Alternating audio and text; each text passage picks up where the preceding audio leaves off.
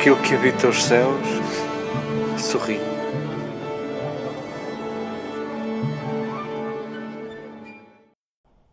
Queridas irmãs, queridos irmãos, queridos amigos, desde os mais habituais aos mais estreantes, que bom que não precisamos de, de justificar a nossa presença aqui, que bom que, temos razões para nos olharmos como semelhantes, como próximos, como, como amigos, até a mini pessoinha mais pequena que aí está, até o Luís, eh, mesmo que perceba o que eu estou a dizer como uma espécie de uom, uom, uom, uom, exatamente. Até mesmo o Luís tem razão para, para olhar para nós como gente que lhe quer bem, que lhe cuida e assim queremos ser uns para com os outros. Dizíamos há pouco que queremos que este, que este encontro não nos deixe na mesma, queremos vir aqui para, para e cada um agora responderá. Para quê? Para que é que vimos aqui? É possível que seja para, para nos inquietarmos, para, para nos questionarmos, para não ficarmos na mesma, para questionarmos aquilo que damos como certo, para revermos a forma como amamos, como escutamos, como perdoamos, como pensamos. Os, os textos que, que acabámos de, escutar, que nos foram servidos, um trecho do livro do profeta Amós, um texto da carta a Timóteo, um trecho deste Evangelho de Lucas, uma, uma história inventada por Jesus. Um, se quiséssemos espremer, e verdade que se passarmos ao lado deste tópico, possivelmente é para fugirmos ao tópico, que é uma espécie de elefante na sala. Uh, os textos falam de dinheiro, falam de riqueza, falam de conforto e não vale muito a pena uh, assobiar para o lado. Apesar de que uh, pode ser que esteja enganado, mas eu não sei se é possível escrever mais alguma coisa sobre dinheiro ou sobre riqueza. Não sei se é possível escrever mais alguma coisa sobre pobreza. Não sei, eu diria que é possível que já esteja tudo escrito. Não sei se ainda vai chegar uma nova, um novo sistema económico que dê resposta àquilo que nós não conseguimos dar resposta. Há milénios que nós andamos a tentar dar resposta. Uh, não sei mesmo, não sei de não saber mesmo. Não sei se falta ainda uma resposta económica, não sei se falta ainda uma nova filosofia, não sei se falta. Não sei. Ah, eu, eu diria que sobre a pobreza, a riqueza e o dinheiro e o conforto, eu diria que no essencial está tudo dito. Ah, faltas tu. Faltas tu fazer a síntese do que está escrito. Falta tu, faltas tu uh, escolheres, fazeres qualquer coisa. Uh, o profeta Amós, deixo-vos o convite, se vos der para aí, já é o, segundo domingo que andamos à volta dele. Um, é um profeta sem, sem currículo, não, não é filho de profetas, não, ninguém da família era profeta, ele, uh, ele sente-se um, um desajeitado, sente-se um inábil para esta tarefa.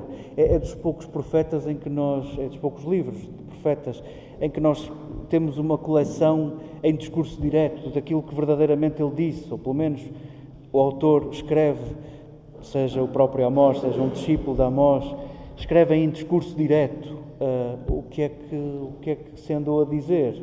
Uh, Amós é muito, é muito crítico com, com o crescimento económico que experimentavam naqueles, naquele século VII antes de Jesus. Um, um crescimento económico que deu para uns se safarem e se safarem à grande e outros não conseguirem e outros e os que não conseguiam ficavam ainda pior. Uh, segundo a máxima de que de facto o dinheiro gera dinheiro, quem tem consegue mais e quem não tem nem sequer consegue ir a jogo. Uh, Amós é muito crítico disto e, e sobretudo, o, os três ais de Amós, ai de vós, este ai que nós escutávamos hoje, era referindo-se às pessoas que sustentavam a religião sacerdotes e coisas equiparadas, que se estavam a borrifar para quem não tinha nada, que se estavam a borrifar para quem ia ao templo a muito custo, a quem dava esmolas a muito custo, e viviam esplendidamente das esmolas a muito custo. Óbvio que, que este texto é, é uma ferida aberta, óbvio que todos sabemos dizer uma palavra sobre isto, incluindo Luís. Óbvio que todos temos a censurar estes comportamentos, acho que é isso que o Luís está aqui a fazer agora. Mas não chega que este texto fique na espuma do século VII a.C. Queremos que este texto chegue até aos nossos pés, uma espécie de onda. Queremos que nos venha refrescar. Queremos que seja com com a página do Evangelho um estímulo a alimentarmos a pergunta: o que fazes tu com o teu dinheiro? O que fazes tu com aquilo que é teu? Não, não respondamos a esta pergunta com medo. Uh, o medo não serve para nada. Uh, estes textos, se nos meterem medo, já disse isto várias vezes, já obriguei o Tomás a decorar isto se estes textos meterem medo, a gente tem que lê-los segunda vez e terceira vez, porque estes textos não são para nos meterem medo. Um, a história que Jesus conta, bem que podia ser uma possibilidade de nós mudarmos por medo. Ah, eu vou me portar bem e vou dar esmolas, porque um dia Deus vai ser bom para os bons e mau para os maus. Pois, meu caro, exatamente, protesto também eu. Um, se vais mudar por causa disso, mais vale não mudares. Se vais mudar porque Deus um dia te vai dar uma coisa boa e aos maus vai dar uma coisa má, não vale a pena mudar. Vamos continuar como estamos. Estes textos não são para nos mudar por medo, nada disso. Este texto pretende dizer a ti, caro leitor, tu tens ainda uma oportunidade. Lázaro não teve oportunidade, o homem rico teve muitas oportunidades diárias, diz o texto que ele se banqueteava esplendidamente todos os dias. Que exagero, bastava dizer que comia bem todos os dias. Não, não, não, não. Caro leitor, topa esta. Banqueteava-se esplendidamente todos os dias. Lucas gosta tanto de exagerar. Não é a primeira vez que nos aparece isto. Também quando foi do perfume que se partiu, era do perfume de nardo puro, de alto preço o frasco era de alabastro. Uh, é bom de termos neste exagero. Aquele rico tinha uh, oportunidades diárias para tirar um pouco, para tirar um bocado. Uh, sim, caro leitor, é para tropeçares nisso. Mas não é para te meter medo. É para te dares conta que tu ainda tens uma oportunidade. Tu estás vivo. e o que te estou a contar é só para dizer que a tua vida é uma oportunidade. Tu estás no meio de uma oportunidade. Queridas irmãs, queridos irmãos, não, não pensem que sou eu que vou falar sobre o vosso dinheiro. Não pensem que vou ser eu a falar sobre os problemas morais do uso do nosso dinheiro.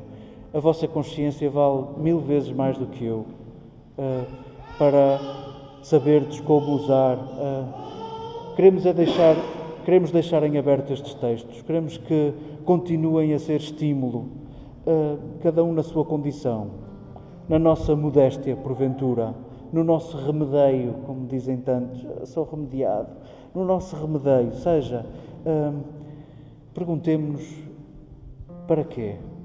Para quê? A riqueza verdadeiramente só serve para caber mais um.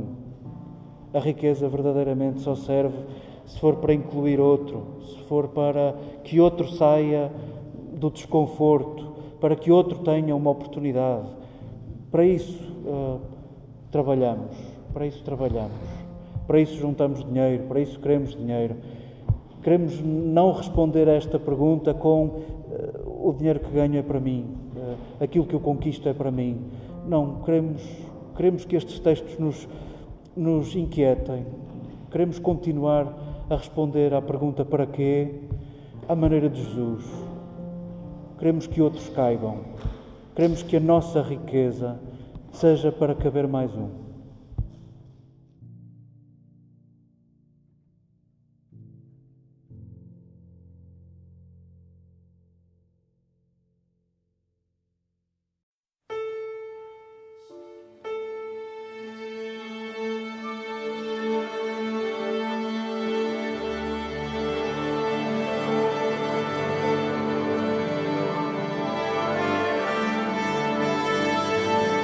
Aquilo que habita os céus sorri.